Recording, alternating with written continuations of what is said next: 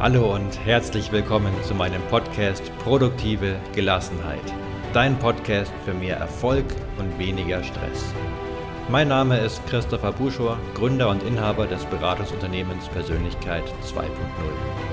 Ich beschäftige mich seit vielen, vielen Jahren mit Themen der Persönlichkeitsentwicklung, insbesondere der produktiven Gelassenheit. Ich habe es mir zu meiner wichtigsten und dringendsten Aufgabe gemacht, andere Menschen auf ihrem Weg zum Erfolg zu unterstützen. Ich freue mich, dich nun zu dieser neuen Folge begrüßen zu dürfen und wünsche dir ganz viel Spaß damit.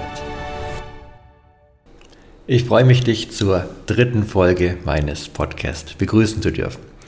Thema der heutigen Folge ist die Gelassenheit. Ich möchte darauf eingehen, woher das Wort Gelassenheit stammt, was damit eigentlich wirklich gemeint ist und wie du die Gelassenheit sinnvoll für dich anwenden kannst. Zum Wort Gelassenheit. Was stellst du dir darunter vor unter Gelassenheit?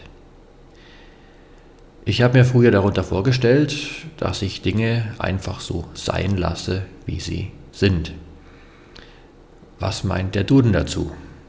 Laut Duden meint gelassen sein, das seelische Gleichgewicht bewahrend, beherrscht, ruhig, gefasst. Also die Dinge so sein zu lassen, steckt jetzt nicht in der Definition. Allerdings umgangssprachlich, so habe ich den Eindruck, wird Gelassenheit schon dazu benutzt, wenn du ausdrücken möchtest, dass du etwas so sein lässt. Schauen wir uns doch vielleicht mal den Ursprung des Wortes an. Der mittelhochdeutsche Ursprung Gelassenheit bedeutet Gottergebenheit.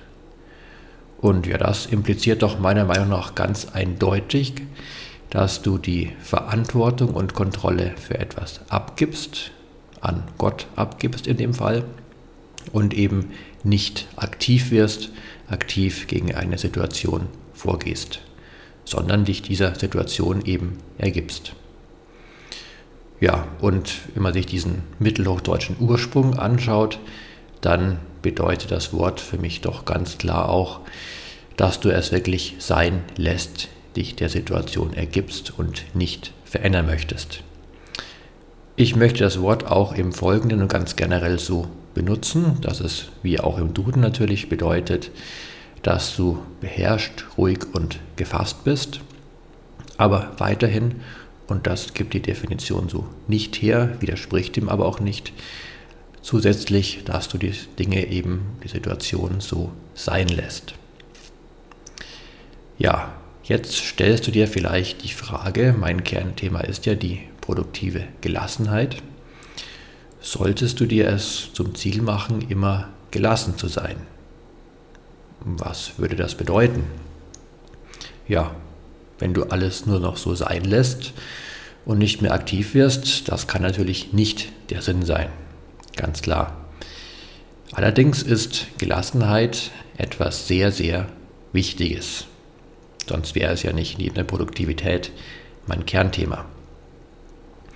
Ja, wie bei fast allem im Leben ist das richtige Gleichgewicht, die Balance entscheidend. Und bei der Gelassenheit ist es grundsätzlich auch so. Allerdings das, das Gleichgewicht solltest du jetzt nicht über einen zeitlichen Rahmen definieren. Also, dass du zum Beispiel sagst, heute bin ich komplett gelassen und morgen aktiv oder eine Woche bin ich komplett gelassen und dann wieder aktiv. Das macht definitiv keinen Sinn, sondern Gelassenheit wendest du sinnvollerweise situationsabhängig an. Je nach Situation entscheidest du, ob du gelassen sein möchtest oder nicht. Und wenn du das verstanden hast, was ich dir jetzt gleich sage, dann hast du im Wesentlichen den Kern ja, der sinnvollen Gelassenheit verstanden. Es ist eigentlich nicht schwer zu verstehen, überhaupt nicht schwer, wird ja auch einleuchten. Die Umsetzung allerdings ja, erfordert viel Übung und es ist nicht immer leicht, das so anzuwenden. Aber Voraussetzung ist erstmal zu wissen, wie es richtig wäre und auch verstanden haben, dass es so richtig ist. Denn wenn du es nicht verstanden hast, wenn du es zwar gehört oder irgendwo gelesen hast, dann kannst du es auch wieder vergessen. Aber wenn du es verstanden hast, dann kannst du es ja nicht wieder entverstehen. Also ganz wichtig gilt eigentlich ganz, auch ganz generell, wenn du etwas verstanden hast, dann ist es immer viel, viel mehr wert, als nur etwas gehört zu haben und etwas zu wissen. Also, worum geht es? Es geht darum, dass du dich mit unveränderlichen Dingen, mit unveränderlichen Dingen, die du nicht verändern kannst, damit abfindest oder auch Dingen, die du nicht verändern möchtest und nicht versuchst, diese Dinge zu ändern. Bei veränderlichen Dingen sieht es nämlich ganz anders aus. Und es ist auch nicht so, ich habe gerade vom Gleichgewicht gesprochen, dass das mitunter Sinn macht, gelassen zu sein in jener Situation und manchmal das Gegenteil der Fall ist. Es ist nicht so, dass du zu einem Zeitpunkt entweder gelassen oder aktiv bist. Das wird sehr häufig so erzählt. Wird dann geraten, in der Situation solltest du komplett gelassen sein und in der solltest du aktiv sein. Es kann beides gleichzeitig sein. Jetzt bist du vielleicht verwirrt. Ich möchte deshalb ein Beispiel geben, wo das ganz klar wird. Angenommen, du sitzt in deinem Büro und durch das geschlossene Fenster dringt von der Baustelle, die gegenüber ist, störender Baulärm ein. Und ja, in der Situation denkst du jetzt vielleicht ganz klar, da ist Gelassenheit gefragt. Ja, das ist auch richtig. Allerdings solltest du nicht komplett grundsätzlich gelassen sein. Denn was würde das bedeuten? Du würdest dich auf deinem Stuhl vielleicht zurücklehnen und einfach so vor dich hinträumen und auch nichts mehr arbeiten. Dann wärst du wirklich komplett in jeder Hinsicht gelassen. Aber du solltest natürlich aktiv deiner eigentlichen Tätigkeit, wovon dich der Baulärm, bei der sich der Baulärm gestört hat, diese Tätigkeit zuwenden. Das heißt, sinnvollerweise bist du gelassen gegenüber dem Baulärm, aber aktiv und konzentriert auf deine Tätigkeit. Somit ist Gelassenheit immer bezogen auf eine Situation und es kann mehrere verschiedene Situationen gleichzeitig geben. Das ist ganz wichtig zu wissen. Nicht, dass du hier denkst, ah, jetzt stört mich etwas, was ich nicht verändern kann, jetzt ist Gelassenheitsmodus angesagt und ja, in dem Beispiel, du arbeitest dann nicht mehr entsprechend weiter. Ich denke, das ist dadurch jetzt ganz gut verständlich geworden. Ja, Kern dieser sinnvollen Gelassenheit, ich habe es gerade schon angesprochen, ist es auch vor allem zu erkennen, was veränderlich ist und was nicht. Das habe nicht ich mir ausgedacht, also beziehungsweise das stammt nicht von, von mir. Ähm, der Gedanke stammt ursprünglich aus einem Gebet, welches Karl Paul Reinhold Niebuhr, einem amerikanischen Theologen, Philosophen und Politikwissenschaftler aus der Zeit vor oder während des Zweiten Weltkrieges zugeschrieben wird. Und der Beginn lautet, God grant me the serenity to accept the things I cannot change, courage to change the things I can, and wisdom to know the difference. Daraus wurde dann die im Deutschen bekannte Version abgeleitet.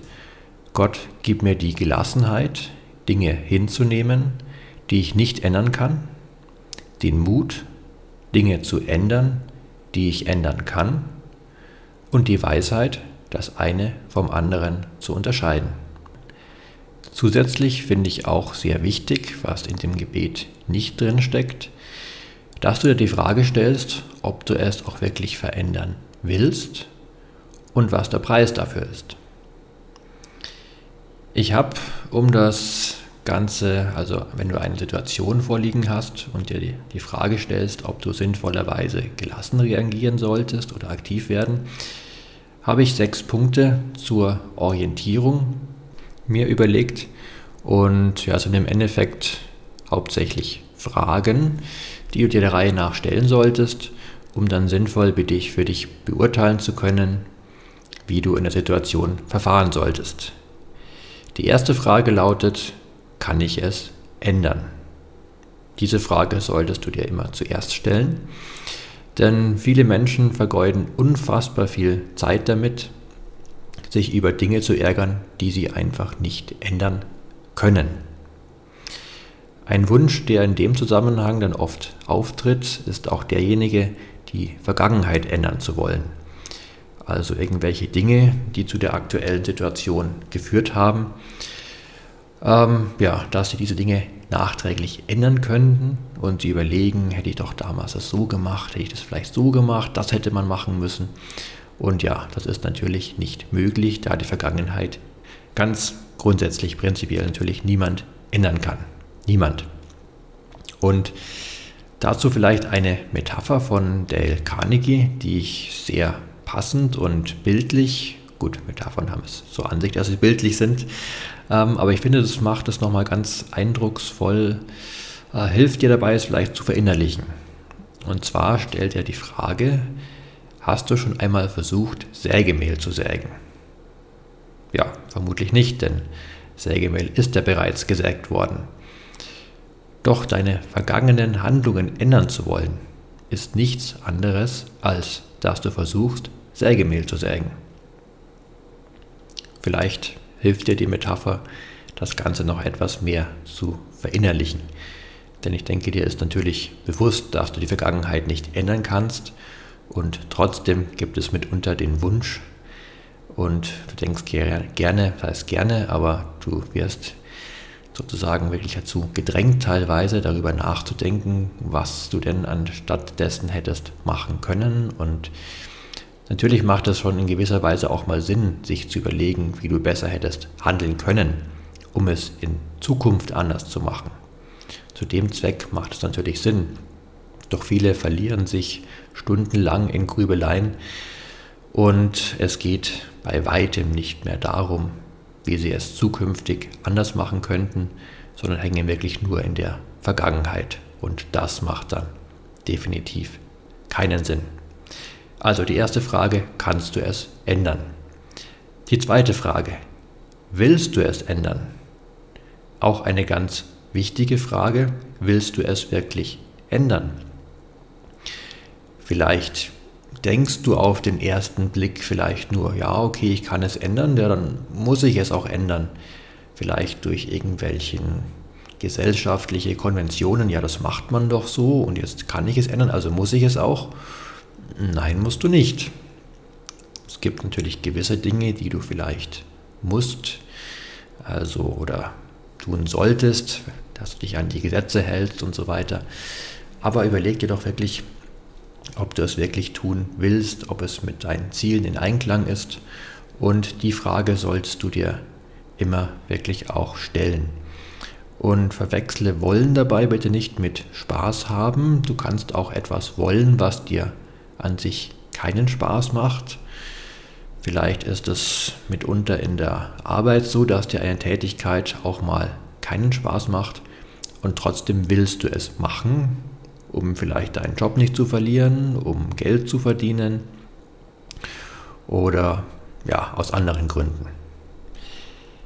Dann die dritte Frage. Was ist nötig, um es zu ändern?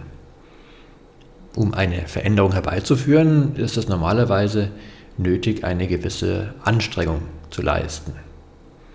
Ob jetzt körperlich oder mental oder beides. Und bedenke da vielleicht auch dabei, wie hoch die Erfolgsaussichten sind. Was sind die Risiken dabei? Was sind die Chancen? Überlege das vielleicht einmal kurz und stelle dir dann als vierten Punkt die Frage, will ich es jetzt immer noch ändern? Es gibt in der BWL den Begriff des geldwerten Nutzens. Er beschreibt, wie viel dir etwas, in dem Fall ausgedrückt in Euro, wert ist. Sind die Kosten geringer als ihr geldwerter Nutzen, so solltest du investieren. Also angenommen, ähm, du überlegst dir jetzt Karten für ein Konzert zu kaufen. Dein geldwerter Nutzen wäre jetzt, sagen wir mal, 100 Euro. Du sagst, so viel Spaß, so viel Freude daran habe ich, das entspricht ungefähr 100 Euro. Ja, kosten die Karten weniger als 100 Euro oder 100 Euro, dann solltest du investieren. Kosten sie mehr, dann solltest du vielleicht nicht investieren. Kann man natürlich jetzt nicht allein an diesen Geldwert festmachen, aber so als eine Idee, ähm, ja, dass es eben ja, vom Nutzen durchaus abhängt, ähm, was du für den, die Kosten dann zurückbekommst. Wenn du überlegst, ob du etwas ändern möchtest, also überlege, was muss ich investieren und was ist mein Nutzen daraus. Gut, da hast du dir also überlegt, kannst du es ändern? Willst du es ändern? Was sind Chancen, Risiken dabei? Willst du es jetzt wirklich immer noch ändern? Wenn du sagst, ja, ich will es ändern, ich kann es ändern, dann solltest du dir auch die Frage stellen, wann willst du es ändern? Es ist sehr leicht, einen Entschluss zu fassen, ja, okay, ich will es wirklich ändern, aber jetzt nicht gleich, also vielleicht nächste Woche, vielleicht nächsten Monat, irgendwann mal, das, das macht ja wirklich Sinn, da ändere ich etwas. Ja, an solche vagen Zukunftsversprechungen an dich selbst, die wirklich einzuhalten, gelingt oft nicht. Du weißt zwar, dass es eigentlich das Richtige wäre oder das, was du wirklich machen möchtest, aber du wirst das dann vielleicht nicht umsetzen. Stattdessen wähle dir einen konkreten Zeitpunkt. Ganz wichtig. Sage, okay, ich habe den Entschluss gefasst, ich möchte es ändern und zwar zu diesem Zeitpunkt. Das wird deine Erfolgsaussichten deutlich erhöhen, weil der Zeitpunkt dann kommen wird, wo dann eben entsprechend die Handlung gefragt ist. Und du es dann schon wieder verschieben müsstest auf einen anderen Zeitpunkt, als wenn du einfach dir einen vagen, in der Zukunft liegenden Zeitpunkt definiert hast, den du so bewusst gar nicht verschieben musst, wo du dann auch vielleicht ein schlechtes Gewissen bekommst, weil du es jetzt nicht eingehalten hast, dein Versprechen mit dir selbst. Und ja, das kann dir dabei wirklich helfen, es auch wirklich dann zu ändern. Meist macht es Sinn, es auch wirklich gleich zu ändern. Aber äh, manchmal eben auch nicht. Also manche sagen auch ganz gerne, ja, mache es immer dann jetzt sofort und verschiebe es nie auf morgen. Ja, manchmal geht es nicht oder macht es halt einfach keinen Sinn. Angenommen, du bist gerade eine Woche auf einem Seminar in einem Seminarhotel und du bist jetzt zu dem Entschluss gekommen, da du oft müde bist und etwas kränklich und so auch jetzt gerade im Seminar, dass du deine Ernährung umstellen möchtest. Du möchtest mehr gesunde Sachen essen, mehr trinken, mehr Vitamine essen. Und ja, in dem Seminarhotel ist vielleicht die Versorgung mit gesunden Sachen sehr eingeschränkt. Und wenn du dir jetzt vornimmst, zum Beispiel morgens, mittags und abends stets Gemüse zu essen, nachmittags nochmal Obst, dann ist es vielleicht mindestens sehr schwierig. Du könntest vielleicht sagen, ja okay, jetzt gehe ich dann morgens oder abends noch schnell raus, suche mir einen Supermarkt und kaufe mir dann Obst, aber ja, ich meine, du hast dich vielleicht Jahre eher ungesund ernährt. Vielleicht wartest du noch das Seminar ab und wenn du dann zu Hause bist, den Zeitpunkt wählst du dann bitte auch aus und sagst, sobald ich zu Hause bin, lege ich los und ernähre mich gesund und das nächste Mal, wenn du auf ein Seminar fährst, vielleicht hast du dann einfach schon Obst mit eingepackt, was du essen kannst und ja, also wichtig zu wissen, weil es oft anders erzählt wird, wo es heißt, du musst es immer gleich machen. Manchmal macht es Sinn, es auch auf später zu verschieben, aber dann bitte, wie gesagt, mit einem festen Zeitpunkt. Das steigert die Erfolgsaussichten ungemein. Ja, dann fehlt nur noch der sechste Punkt. Was fehlt noch? Ganz klar die Handlung, die Aktion und auch wirklich dran zu bleiben. Wenn du die vorherigen fünf Schritte durchlaufen hast, dann ist wirklich Durchhaltevermögen, Willensstärke mitunter auch gefragt und bleib wirklich dran und mach es. Du kannst dir sicher sein, wenn du die vorherigen fünf Schritte durchlaufen hast, dass es sich wirklich lohnt, dass es etwas ist, was du wirklich sinnvollerweise verändern möchtest. Und das gibt dir bestimmt nochmal einen kleinen Boost an Motivation, was dir dabei hilft, auch wirklich dran zu bleiben. Ja, das waren jetzt so, sag mal, so ein paar Basics zur Gelassenheit, woher Gelassenheit stammt, was es eigentlich meint und ja, noch so ein kleiner Ausflug, wie du es sinnvoll anwenden kannst. Natürlich gibt es dazu so viel mehr zu sagen. Ich halte da auch mehrtägige Seminare zu dem Thema. Aber so in der Kürze für den Podcast denke ich, dass du daraus sehr viel mitnehmen kannst. Und ja, wenn du noch Fragen vielleicht auch speziell für dich hast, dann stelle sie mir gerne über die verschiedenen Kontaktmöglichkeiten, sei es bei Instagram, Facebook, per E-Mail, wie auch immer. Folge mir auch gerne auf den sozialen Medien oder meinem Podcast, den du gerade hörst. Weiß nicht, wo du den hörst, ob bei Apple Podcasts oder bei Spotify oder woanders. Dann wirst du auch über die nächste Folge informiert. Und ja, ich hoffe, dass ich dir damit etwas weiterhelfen konnte, dass du etwas gelassener, vor allem sinnvoll gelassener werden kannst. Und ich freue mich, wie immer, jeden zweiten Freitag gibt es eine neue Folge. Wenn das nächste Thema für dich vielleicht auch interessant ist, wenn du wieder einmal reinhörst und gib mir gerne auch Feedback, welche Themen dich besonders interessieren und wenn es passt, nehme ich dann auch vielleicht dazu eine Folge auf. Ich wünsche dir wie immer viel Glück, Gesundheit und Gelingen. Dein Christopher Buschor von Persönlichkeit 2.0.